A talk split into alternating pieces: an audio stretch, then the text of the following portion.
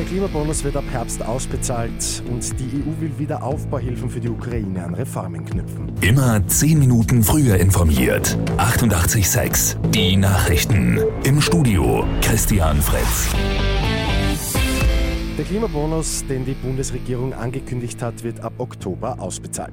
Dieser soll die Belastungen der neuen CO2-Steuer etwas dämpfen. Je nach Wohnort gibt es zwischen 100 und 200 Euro für jeden Erwachsenen. Kinder bekommen die Hälfte.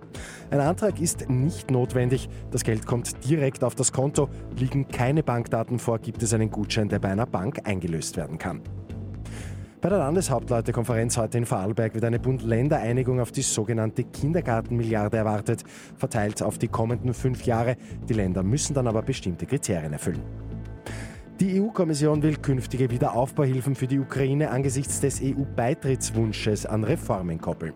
Wir werden sowieso den Wiederaufbau der Ukraine mitfinanzieren müssen, sagt Kommissionspräsidentin Ursula von der Leyen im ZDF.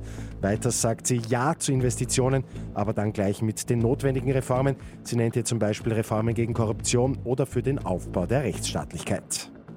Und heute gibt es wieder die lange Nacht der Forschung. Die gute Nachricht zum Schluss. An 280 Standorten in ganz Österreich können wissenschaftsinteressierte Forschenden bei der Arbeit über die Schulter schauen.